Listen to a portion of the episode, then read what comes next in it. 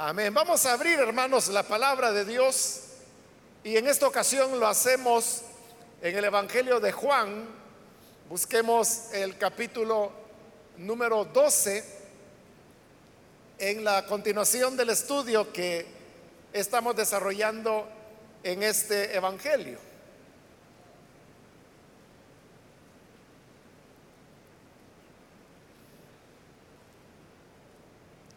La palabra de Dios nos dice en el Evangelio de Juan, capítulo 12, versículo 44 en adelante, Jesús clamó y dijo, el que cree en mí, cree no solo en mí, sino en el que me envió. Y el que me ve a mí, ve al que me envió. Yo soy la luz que ha venido al mundo para que todo el que crea en mí no viva en tinieblas. Si alguno escucha mis palabras, pero no las obedece, no seré yo quien lo juzgue, pues no vine a juzgar al mundo, sino a salvarlo. El que me rechaza y no acepta mis palabras, tiene quien lo juzgue. La palabra que yo he proclamado lo condenará en el día final. Yo no he hablado por mi propia cuenta. El Padre que me envió me ordenó qué decir y cómo decirlo. Y sé muy bien que su mandato es vida eterna. Así que todo lo que digo es lo que el Padre me ha ordenado decir. Amén. ¿Pueden tomar sus asientos, por favor?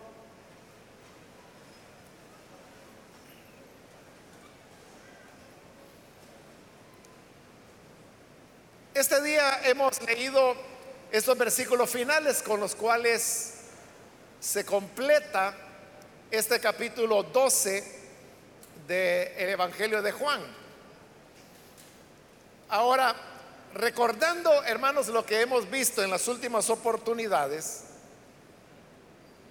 dijimos cuando pasamos por el versículo 36 que ahí tenemos lo que el Evangelio de Juan presenta como el cierre del ministerio público de nuestro Señor. Pues termina ese versículo 36 con la frase, refiriéndose a Jesús, cuando terminó de hablar, Jesús se fue y se escondió de ellos. Y de esa manera se cumplió la palabra que él acababa de expresar, que cuando hay luz nosotros tenemos que caminar, pero que viene el momento cuando ya no habría más luz. Y efectivamente eso es lo que ocurre, porque vemos que Jesús se esconde y como Él es la luz, entonces ya su ministerio público ha terminado. Luego vimos el párrafo que va del versículo 37 hasta el 43. Y dijimos que allí, eso fue lo que vimos en la última oportunidad, lo que hace el Evangelio es presentar una, un resumen del ministerio del Señor y los resultados que dio. Y recordará que ahí se dice que a pesar de todas las señales que el Señor había hecho, las personas no quisieron creer al mensaje del Evangelio. Y ese es como el balance final. Ahora, al leer el párrafo del día de hoy, que va del versículo 44 hasta el 50, ahí hay un elemento de incongruencia, pudiéramos decir. Porque vea esto, si en el versículo 36 ya se nos dijo que el Señor terminó de hablar y que después de eso fue y se escondió. Y hemos dicho que ese es el final del ministerio público de Jesús y luego viene un balance que termina en el versículo 43. Entonces, si ya terminó, ya se hizo hasta el balance, ya se cerró esa etapa, ¿cómo es entonces que en el versículo 44 otra vez encontramos a Jesús hablando, dice, fuertemente, y eso implica delante de las personas? Esto nos deja ver que este párrafo que va del versículo 44 hasta el final del capítulo, es un párrafo que no está relacionado con el relato que se ha venido presentando anteriormente. Por lo que acabo de decir, que anteriormente ya se le puso fin al ministerio público de Jesús. Por lo tanto, no hay razón para que él esté en el 44 otra vez hablando públicamente cuando esa etapa ya se ha dado por cerrada. Y hay algo más que es también muy importante. Y es que los estudiosos del Evangelio de Juan lo dividen en dos partes, dos partes básicas. La primera parte que va desde el capítulo 1 hasta el 12 que estamos terminando acá. Y luego a partir del capítulo 13 hasta el final del Evangelio vendría la segunda parte. Y note esto, la diferencia principal que hay entre la primera y la segunda parte es que en la primera parte Jesús se ha dirigido principalmente al público, a las multitudes. Pero a partir del capítulo 13, y lo vamos a ver, el Señor ahora se está dirigiendo solo a un grupo muy pequeño, que es el grupo de sus discípulos, que primero son los doce, pero luego Judas sale en el primer capítulo de esa segunda parte, que es el 13. Entonces de ahí en adelante Jesús se queda solo con 11 hasta el final del Evangelio.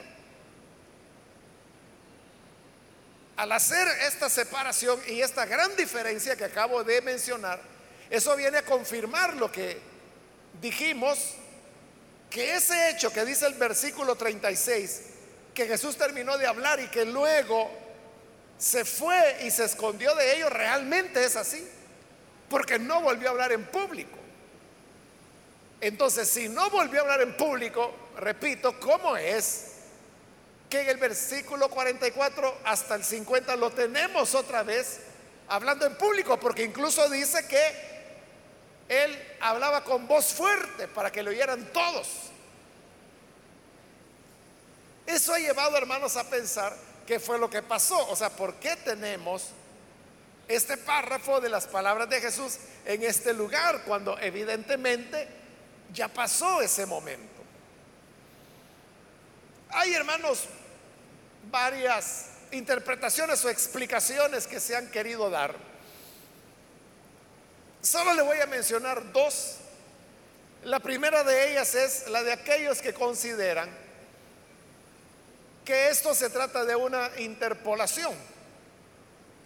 Interpolación se le llama a aquellos pasajes de la Biblia que realmente no pertenecen al lugar donde actualmente se encuentran, sino que su pertenencia está en algún otro lugar, donde a veces se puede identificar dónde estaba originalmente y a veces no se puede identificar. En la Biblia, tanto en el Antiguo como en el Nuevo Testamento, tenemos diversas interpolaciones. Las interpolaciones pueden ser breves desde una frase o un versículo o dos versículos hasta párrafos más extensos, como por ejemplo, cuando pasamos por el capítulo 8 y vimos el tema de la mujer sorprendida en adulterio. Esa, digamos, es quizás la interpolación más marcada que tiene el Evangelio de Juan, porque incluso explicamos que es un relato que ni siquiera tiene el vocabulario y las construcciones de lenguaje que hace el Evangelio de Juan, sino que pertenece al lenguaje y construcciones que hace el Evangelio de Lucas. Pero cuando pasamos por ese capítulo, explicamos cómo es que fue a parar allí al Evangelio de Juan. Esa es una clara interpolación, por ponerle un ejemplo, pero hay otras muchas interpolaciones. Entonces, algunos piensan que esta fue una interpolación. Pero hay otro sector que, no está de acuerdo por una razón sencilla. Y es que todos estos versículos que hemos leído del 44 al 50, todos ellos nos están diciendo cosas que Jesús ya dijo. Es decir, es una repetición, no exacta, pero de, de contenido, de palabras o incluso de frases que el Señor ya dijo en otros lugares, comenzando desde el capítulo 3, principalmente, pero pasando por otros capítulos de este Evangelio de Juan. Aquí el punto no solamente es qué hacen estas palabras en un lugar donde no deben estar, sino que la pregunta es, ¿por qué se vuelve a colocar cosas que Jesús ya dijo? Y las dijo en otro lugar. Esto lleva a la segunda explicación. La primera explicación le dije que era el tema de la interpolación. Ahora, la segunda explicación es que no es una interpolación, sino que se trata de otra versión de las mismas enseñanzas de Jesús. Y por eso es que son cosas que ya las encontramos en capítulos anteriores. Es que recuerde esto. Cuando Jesús anduvo dando sus enseñanzas, no había nadie que llevara un pergamino y estuviera oyendo lo que Jesús decía y anotándolo. Eh, nadie hizo eso. Porque nadie sabía a ciencia cierta quién era Jesús. No sabían todo lo que iba a significar. Entonces la gente solo lo escuchaba. Claro, como los evangelios lo dicen, cuando Jesús hablaba, él hablaba como quien tiene autoridad y no como los fariseos de como él hablaba con autoridad, lo que él decía impactaba a las personas. En primer lugar, porque lo que él decía significaba muchas veces un rompimiento con las cosas que ellos estaban acostumbrados a oír o a vivir. Pero además de eso, las hablaba con autoridad. Eso quedó en la mente de las personas. Pero al quedar en la mente de las personas, los años pasaron. Y hemos dicho que el Evangelio de Juan fue el último en ser escrito, ya pertenece a la segunda generación. Es decir, que las personas que habían oído a Jesús, directamente todos habían muerto ya. Y ahora son sus hijos que habían escuchado el relato de sus padres, los que están reconstruyendo las palabras y la vida de Jesús en este Evangelio. Entonces ocurría que había personas que recordaban las palabras de Jesús de una manera, pero había otras personas que recordaban las mismas palabras, la misma enseñanza, pero de otra manera. Le voy a poner un ejemplo de un versículo que para nosotros resulta más fácil, el 46 aquí dice, yo soy la luz que ha venido al mundo para que todo el que crea en mí no viva en tinieblas. Esta es una manera como algunas personas recordaban lo que Jesús había dicho. Pero había otras personas que eso mismo lo recordaban de otra manera, que es la manera como nosotros la sabemos casi de memoria. Y es cuando Jesús dijo, yo soy la luz del mundo y el que me sigue no andará en tinieblas, sino que tendrá la luz de la vida. Esa es una versión. Pero notes, está diciendo la misma cosa en las dos. Le vuelvo a repetir la primera, que es la que con la que nosotros estamos más familiarizados. Él dice, "Yo soy la luz del mundo.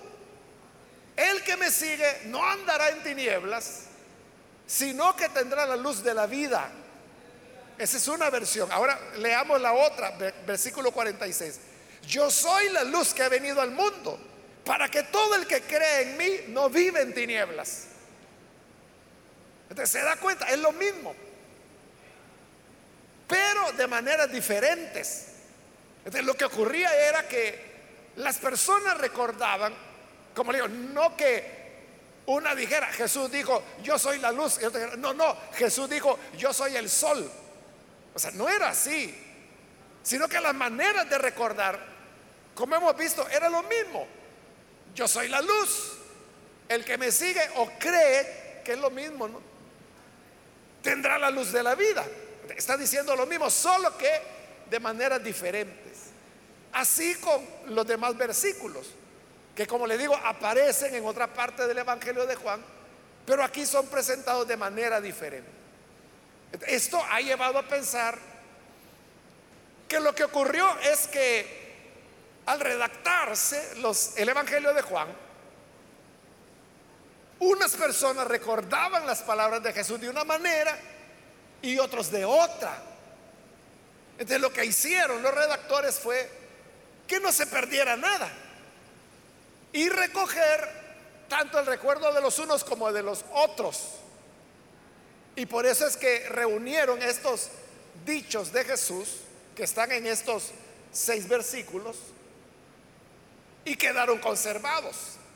Ahora, recuerde que cuando hicimos la introducción al Evangelio de Juan, dijimos que el Evangelio de Juan tuvo cinco redacciones. Es decir, que comenzó pequeño, diríamos, o sencillo. Esa fue la primera redacción, pero luego se le añadieron otros elementos, fue la segunda, luego la tercera, la cuarta, la quinta. Eso de las cinco redacciones, hermanos, es algo que uno lo puede ver en el Evangelio, pero nosotros, o más bien yo, pues no quise meterme en ese tema porque es bastante técnico. Habrán pues hermanos y hermanas que les interesaría y, quisieran saber, mire, explique cómo es eso y, y por qué se dice que son cinco redacciones. Pero estos hermanos serían muy pocos, a la mayoría. Quizás les parecería cansado estar con tanta explicación técnica, por eso es que solo lo mencioné, pero no lo expliqué. Y tampoco lo voy a hacer ahora por la misma razón. Solamente decirle que estos versículos fueron añadidos en la quinta redacción, es decir, la última ya. Y al hacer la última redacción, los redactores se encontraron con un dilema. Y es a dónde colocar estos versículos. Que era más que un discurso del Señor, una colección de dichos de Jesús, que los había dicho en diversos lugares, en diversos momentos, a diversas personas, pero que ahora se han juntado todos. ¿A dónde los van a poner? Uno hermano pensaría, por ejemplo, es algo que estoy pensando en este momento, que una cosa que se pudo haber hecha es poner los versículos en el lugar donde están en el, Evangelio. Pero el problema entonces sería que tendríamos a un Jesús que está repitiendo dos veces lo mismo. Entonces por eso no quisieron ellos ponerlo donde Jesús ya lo había dicho. Entonces lo que hicieron fue juntar todo eso y buscar dónde ubicarlo. Y decidieron, por razones que ellos consideraron pertinentes, colocarlos al final de esta primera parte de Juan, aun cuando sabían que ya se había cerrado el ministerio público de Jesús. Lo colocaron acá. Porque de esa manera ellos también daban, así como ya hicieron el balance del ministerio de Jesús, en los versículos anteriores. Es como que se dijeran, oigan, hoy les vamos a dar un resumen de lo que Jesús enseñaba. Y pusieron ahí la colección de versículos. Bien, hermanos, habiendo ya explicado acerca de, de ese pasaje particular y cómo es que está ahí, vamos a ver ahora esas palabras de Jesús que como le digo ya las hemos visto en capítulos anteriores, pero nada perdemos con refrescar, ¿no? Entonces dice, comienza en el 44, el que cree en mí, clamó Jesús con voz fuerte, cree no solo en mí, sino en el que me envió. Y el que me ve a mí, ve al que me envió. Eso como le digo, Jesús ya lo ha dicho antes. Entonces Él está diciendo, el que cree en mí, le está creyendo a Dios, al Padre. Uno podría pensar que a la inversa también es verdad, que el que le cree al Padre, le cree al Hijo, porque del Hijo es que el Padre ha dado testimonio. Ahora, en el versículo 45 dice, el que me ve a mí, ve al que me envió. Ahí la palabra ver, hermanos, en el griego hay varias palabras que se pueden traducir como ver, pero la palabra que ahí se está usando es una palabra que en el griego es teorín. Y teorín lo que significa es ver, pero ver con mucha profundidad sería. no es lo mismo, hermanos, que uno vea algo o a alguien y otra cosa es ver con profundidad. Entonces cuando uno ve así con mucha atención, con profundidad, uno comienza a descubrir detalles, elementos que la persona que ve pasajeramente no logra descubrir, no logra captarlo. Entonces, el que me ve a mí, dice Jesús, es decir, que lo ve profundamente, ve al Padre. Esta es una gran enseñanza, porque entonces significa, hermanos, que Dios, el Padre, usted sabe que nosotros no lo podemos conocer. La palabra dice que nadie conoce al Padre, sino solamente el Hijo. Y nadie conoce al Hijo, sino solamente el Padre. Entonces vea, lo que conocemos de Dios, lo que conocemos de Dios es lo que podemos ver en Jesús. No hay otra manera como podamos ver a Dios o conocer a Dios. Recuerde que como es ver con profundidad, no está hablando de, ver, ver, ver así físicamente, sino que es ver para conocer, para seguir, para creer. Porque con eso lo está relacionando Jesús.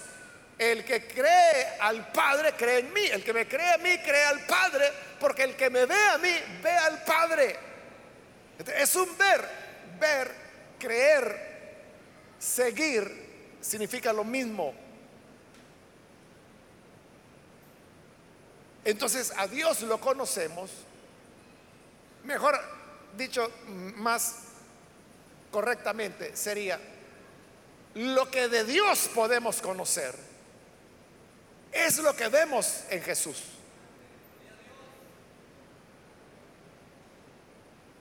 Fuera de Jesús no podemos conocer a Dios. Por eso es que este Evangelio de Juan, y ya, lo hemos visto, ahí en el capítulo 3, es donde Jesús dijo, nadie subió jamás al cielo, sino el que descendió del cielo, que es el Hijo. Entonces, como no podemos ver al Padre, nadie puede ver al Padre, pero dice, su unigénito Hijo, que está en el seno, es decir, en el abrazo del Padre, Él le ha dado a conocer. ¿Cómo es que el hombre conoce a Dios? En Cristo. Por eso es que Él dice, el que me ve a mí, ve al Padre. Cuando nosotros pensamos en Dios, nos plegamos, hermanos, a lo que la imaginación humana ha construido.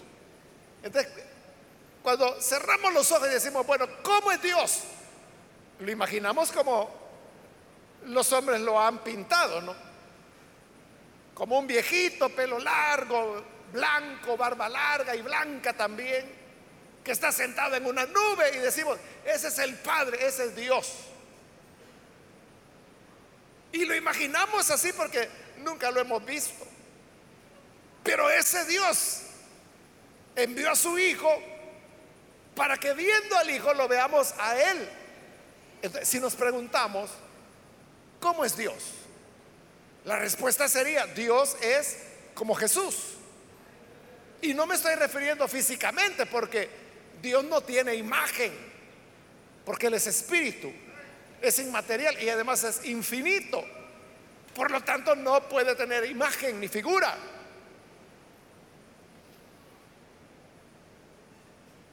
Él es así como fue Jesús, en su carácter, en su bondad, en su misericordia y en todas las cosas a las cuales Jesús les puso atención como a los pecadores, a los marginados sociales, religiosos, económicos. Le puso atención a la mujer, al niño, a los enfermos, a los paralíticos. Así es Dios. Conocemos a Dios solamente cuando vemos a Jesús. Y lo podemos ver a través de lo que los evangelios, como este de Juan, nos narran. Algunos tienen la idea, hermanos, que Dios, el Padre, se reveló en el Antiguo Testamento. Entonces, como en el Antiguo Testamento, Dios era amenazante, porque decía, por ejemplo, allá en Deuteronomio, capítulo 28, 29, Dice, estas son las bendiciones si obedeces mi palabra. Y menciona las bendiciones. Pero si la desobedeces, estas maldiciones vendrán sobre ti. Serás maldito en tu salida y en tu entrada, serán malditas las crías de tus bestias, será maldita tu casa, será maldita tus hijos, tu hogar, será maldito tu canastillo de pan, será maldito tu oro, maldice todo eso ha llevado a la idea de que el Padre que se revela en el Antiguo Testamento es un Dios duro, maldiciente, guerrero, que mataba a las personas, que enviaba pestes, que enviaba a su pueblo a cometer matanzas. Y cuando Jesús aparece, Jesús es todo lo contrario. Jesús es lleno de amor, de misericordia. Es alguien que rechaza la violencia. Cuando sus discípulos le dicen, Señor, ¿quieres que hagamos descender fuego del cielo para que destruya a los samaritanos? Jesús les dice, qué barbaridad ustedes no saben de qué espíritu son. Porque yo no he venido a destruir a nadie, sino que he venido a traer vida. él, él rechazó el uso de la fuerza. De igual manera, cuando él ya es detenido en el Getsemaní, los discípulos sacan la espada. Pero inmediatamente Jesús corrige a Pedro y le dice, Pedro, guarda tu espada en su vaina. Porque todo el que hierro mata, a hierro morirá. Con eso le digo, no, no tienes que hacer violencia. Si tú haces violencia, te harán violencia. Y rechazó esa conducta. Y no solo eso, sino que sana la herida que Pedro le había hecho a Malco, que así se llamaba el joven, donde le cortó la oreja. Pero Jesús se la restaura, se la sana. Eso de que el Dios del Antiguo Testamento es duro, es cruel, es estricto, digamos. Y el Jesús del Nuevo Testamento, que es bondadoso, que muestra misericordia, es compasivo, más que nada. Entonces, algunos han dicho, bueno, entonces son dos dioses. Y ha habido herejías, hermanos, durante estos dos mil años de cristianismo, donde al Dios del Antiguo Testamento le han dado un nombre, el de Miurgo. Y que el Dios del Nuevo Testamento, que es Jesús, es otro y que están en conflicto entre ellos. Pero no es así. Porque Jesús lo que dice es, el que me ve a mí, ha visto al Padre. Entonces, ¿cómo es el Padre? Realmente es ese Dios severo, cruel, maldiciente. No, Él es como es Jesús. Por eso le digo, lo que de Dios podemos conocer, porque no lo vamos a conocer todo, porque entonces tendríamos que ser Dios nosotros también.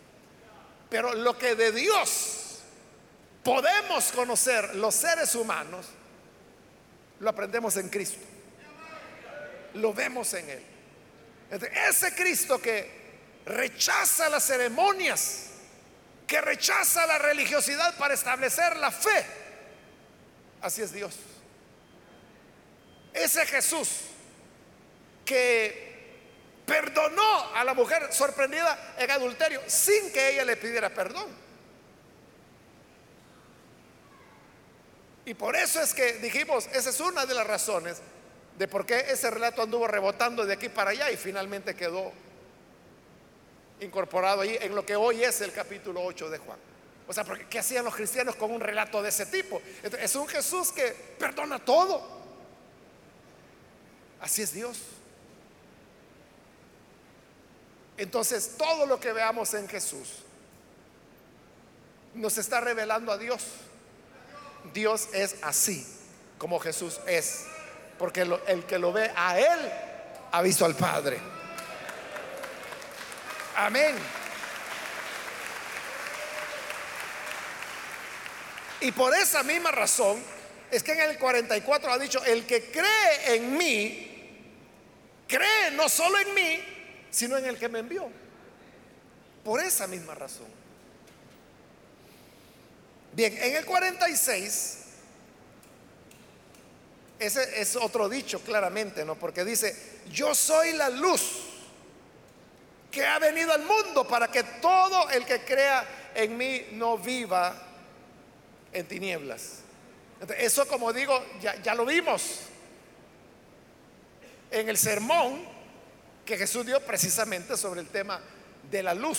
Solo que aquí, como digo, es de otra manera. Las mismas palabras, la misma enseñanza, el mismo contenido, pero dicho de otra manera. Entonces la enseñanza es la misma. Y es que el Señor es la luz. La luz, hermanos, como lo dijimos en su oportunidad, es la que nos da vida. La luz es la que hace que las plantas puedan producir su alimento a través de lo que se llama la, fotosíntesis. Así es como pueden existir las plantas. Habiendo plantas se pueden alimentar los animales. Habiendo animales que se han alimentado, el ser humano puede alimentarse de ellos. Es decir, la vida es posible gracias a la luz. Incluso lo mencioné cuando pasamos por ahí, que por ejemplo la, vitamina D no se encuentra en la naturaleza, sino que la produce nuestro cuerpo con la luz. De cuando no hay luz, entonces las personas comienzan a mostrar deficiencia de vitamina D. Entonces, vea, la luz es necesaria incluso para la vida humana, no solo por la cadena alimenticia que resumí mucho, sino también porque es parte de, de nuestras funciones biológicas. Cuando Jesús dice, yo soy la luz, está diciendo claramente, yo soy el que da la vida. Es lo que hace la luz. Y he venido al mundo para que todo el que crea en mí no vive en tinieblas. Vivir en tinieblas sería vivir en muerte. Pero Él ha venido para darnos la luz de la vida y que así podamos tener vida y vida eterna. En el 47 dice, si alguno escucha mis palabras, pero no las obedece, no seré yo quien le juzgue, pues no vine a juzgar al mundo, sino a salvarlo. Ahí otra vez estamos en un cambio de tema, ¿verdad? Es otro dicho que Jesús pronunció. Entonces, en este dicho, Él está expresando que uno puede oír sus palabras, pero la, dicha no está en oírlas, la dicha está en obedecerlas. Por eso dice, si alguno escucha mis palabras, pero no las obedece, no seré yo quien lo juzgue, pues no vine a juzgar al mundo, sino a salvarlo. Entonces vea, Jesús tenía una total claridad de cuál era la misión, porque él había venido al mundo. Y él dice, yo vine al mundo no a juzgar. Cuando él venga por segunda vez, él vendrá a juzgar. Vendrá como juez. Pero aquí en esta primera venida, él vino como salvador. Entonces dice, yo no he venido a juzgar, he venido a salvar. Y por eso es que si alguien oye mi palabra pero no la obedece, yo no lo voy a juzgar. Porque no es ese mi rol. He venido a dar salvación. La razón fundamental por la cual Jesús vino es para dar salvación. Esto lo vamos a entender más con el siguiente versículo, el 48, donde dice, el que me rechaza y no acepta mis palabras, tiene quien lo juzgue. Porque él acaba de decir, el que no me obedezca, yo no lo voy a juzgar. Y hoy está diciendo, el que no me obedece, ya tiene quien lo va a juzgar. ¿Y quién lo va a juzgar? Ahí lo dice el mismo versículo. La palabra que yo he proclamado lo condenará en el día final.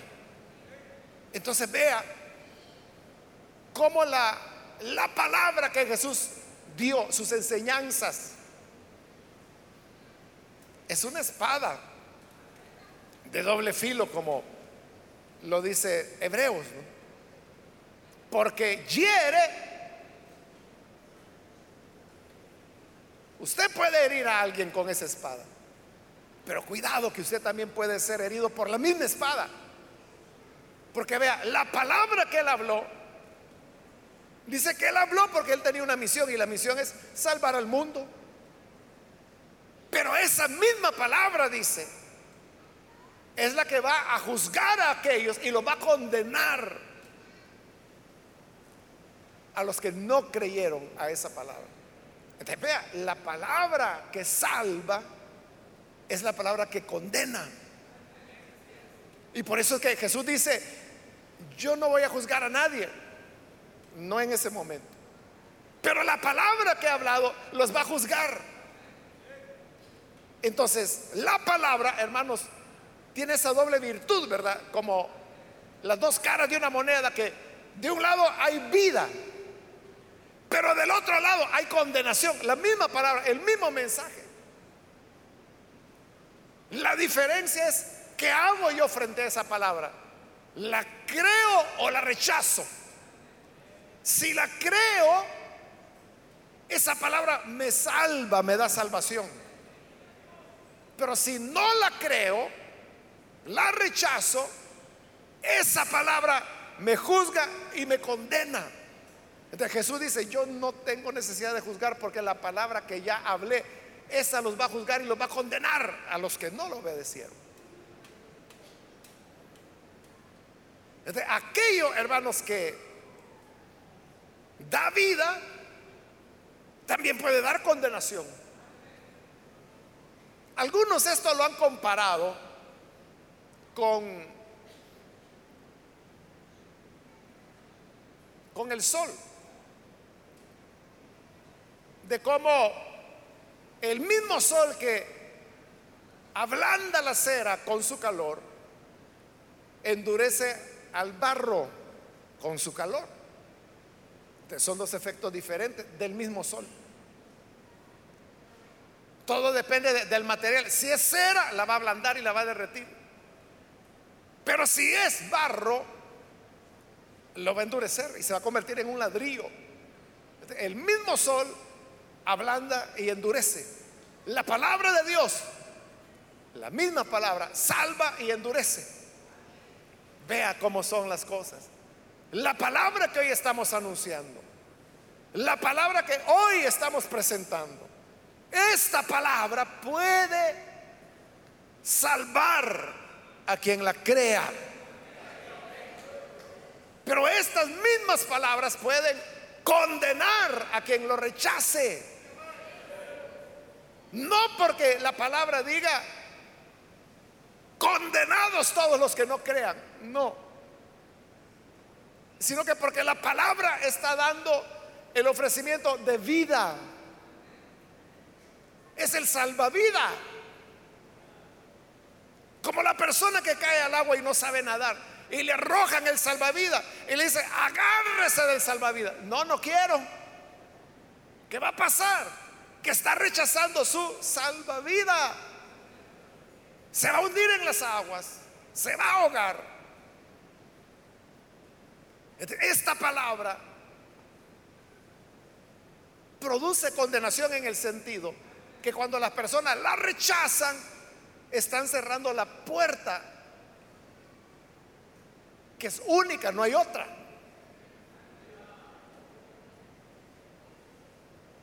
Es único el camino. Ya lo vimos a Jesús diciendo, yo soy el camino, la verdad, la vida.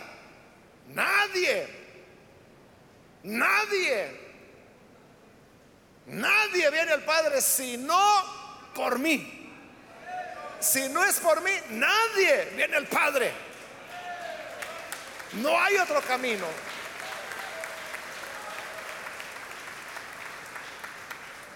Si yo me niego, rehuso a entrar por esa puerta, que Jesús dijo, yo soy la puerta también, y andar por ese camino, que Jesús dice que fuera de él nadie va a llegar al Padre.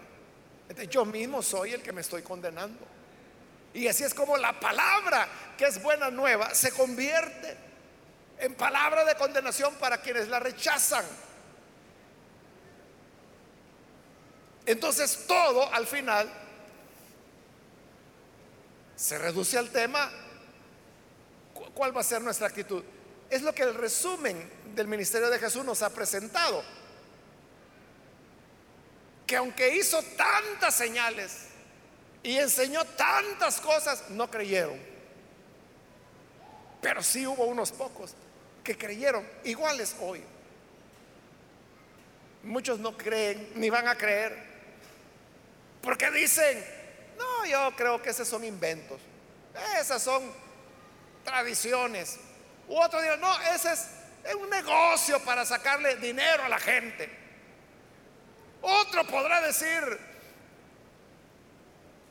es gente que ignorante, por eso creen cualquier cosa.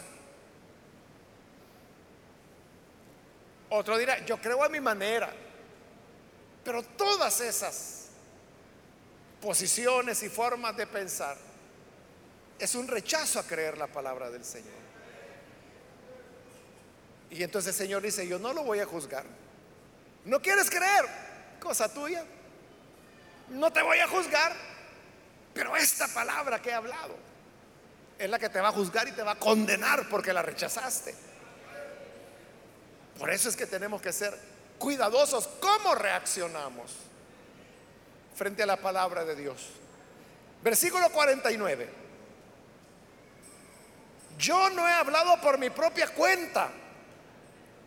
El Padre que me envió me ordenó qué decir y cómo decirlo. Eso es lo grave. Bueno, si el Señor hubiera hablado por su propia cuenta, también sería muy importante oírlo, ¿no? Pero no solo habló él, sino que dice, lo que yo hablo no es algo mío, hablo lo que el Padre me dijo que debía decir y cómo decirlo. Por eso es que bien, bien preguntó Pedro, Señor, ¿y a dónde vamos a ir?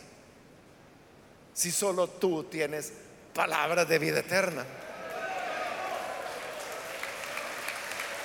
Con toda razón. Porque es la palabra de Jesús, pero Él está diciendo, lo que yo hablo es lo que el Padre me dijo. Entonces, no es que, ah, a mí no me agrada lo que dijo Jesús, voy a ir con el Padre. Eh, Jesús dice lo que el Padre dice. No vamos a hallar otra opción, otro evangelio. Pablo es muy claro con eso cuando dice, no hay otro evangelio. Y si alguien viene anunciándoles un evangelio diferente, no le crean. Sea maldito. Y dice, aún si un ángel del cielo apareciera y les presentara un evangelio diferente, no lo reciban. Sea maldito ese ángel. Porque lo que Jesús enseñó, Él dice, no lo hablé de mi propia cuenta. El Padre que me envió me ordenó qué decir y cómo decir. Y lo reafirma en el versículo 50, que es con el que vamos a terminar. Y sé muy bien que su mandato es vida eterna.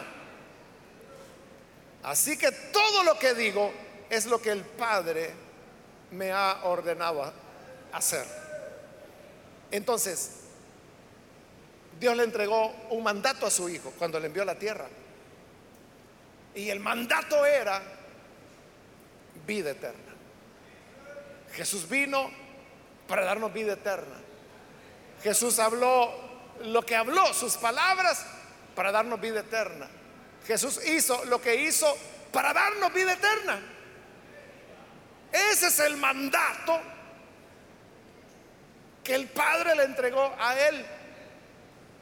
Y por eso Jesús se apegó a ese mandato.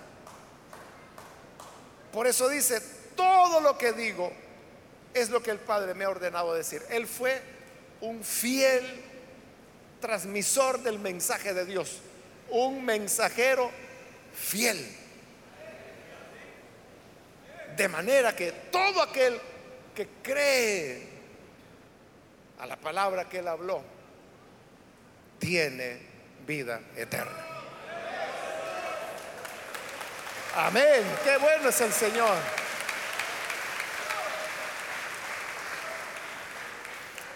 Vamos a cerrar nuestros ojos, hermanos, y vamos a inclinar nuestro rostro.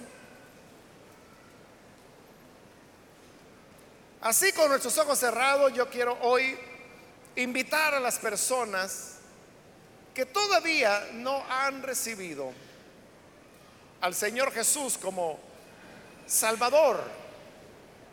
Mas, si usted ha escuchado la palabra y sabe que esta palabra tiene doble efecto, salva, pero también condena.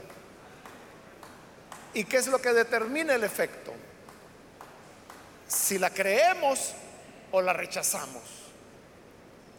Por eso yo invito para que ninguno de nosotros vayamos a rechazar la palabra que el Padre nos está entregando. Y quiero hacer yo una invitación para aquellas personas que aún no han recibido a Jesús como su Salvador. Pero usted ha escuchado hoy esta enseñanza. Yo quiero invitarle, si usted necesita recibir al Señor Jesús como su Salvador, ahí en el lugar donde está, por favor, póngase en pie. En señal que usted desea recibir y creer a esta palabra. Y nosotros lo que queremos hacer es orar por usted. Así que cualquier amigo o amiga que por primera vez necesita recibir al Hijo de Dios, póngase en pie. Ahí en el lugar donde se encuentra, póngase en pie y con todo gusto oraremos por usted. Hoy es su oportunidad. Necesita venir a la vida nueva que el Señor otorga. Póngase en pie. Crea la palabra. El que crea al Hijo, crea al Padre. Muy bien, aquí hay una persona, Dios la bendiga, bienvenida. Alguien más que necesita venir para entregarse al Señor, puede ponerse en pie, por favor, para que oremos por usted. Venga hoy. Jesús dijo, el que cree a mi palabra, cree al Padre. Soy la luz que vine al mundo para que todo el que me siga no ande en tinieblas. ¿Quiere salir de las tinieblas? ¿Necesita escapar de las oscuridades y los males de este mundo? Venga la luz que es Jesús. Póngase en pie. Y venga, oraremos por usted. Muy bien, aquí hay un joven, Dios lo bendiga, bienvenido. Alguien más que necesita pasar puede ponerse en pie. Y vamos a orar por usted.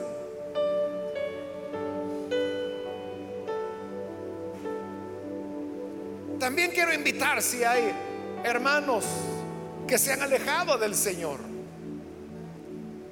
¿Quiere hoy reconciliarse con Él? Póngase en pie. Ya ve que caminando lejos de Él no hay nada bueno que venga para el ser humano. Cuando estamos aferrados, abrazados a Él, ahí es donde la gracia de Dios nos cubre. Necesita venir para reconciliar. Muy bien, aquí hay otro hombre, Dios lo bendiga, bienvenido. Otra persona que necesita pasar.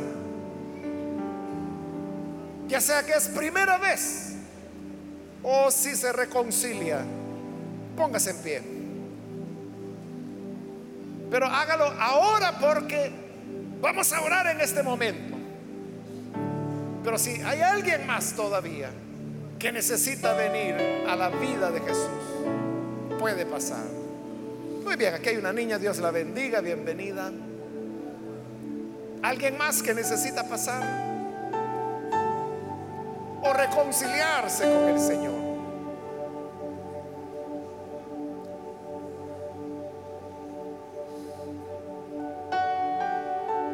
No hay nadie más.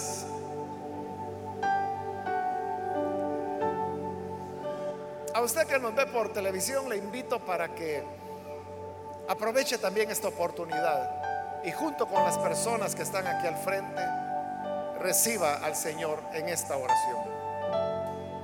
Señor, gracias te damos por cada una de las personas que están aquí al frente, como también aquellos que a través de los medios de comunicación se están uniendo en esta oración donde quiera que están, donde quiera que escuchan o ven, llega a ellos, Señor, para darles vida eterna, el mandamiento que recibiste del Padre. Perdónales, dales vida nueva. Que podamos, Señor, andar a la luz de tu rostro, sabiendo que lo que podemos conocer de Dios es lo que vemos en ti. Ayúdanos, Señor, a verte para que así podamos ver al Padre y conocer a Dios y ser imitadores de Él como hijos amados, imitadores del Padre. Gracias, Señor. Guárdanos y permítenos vivir para ti cada día de nuestra vida. Es nuestra oración por Jesucristo nuestro Salvador. Amén. Amén. Amén. Bendito sea Dios. Damos la bienvenida a estas personas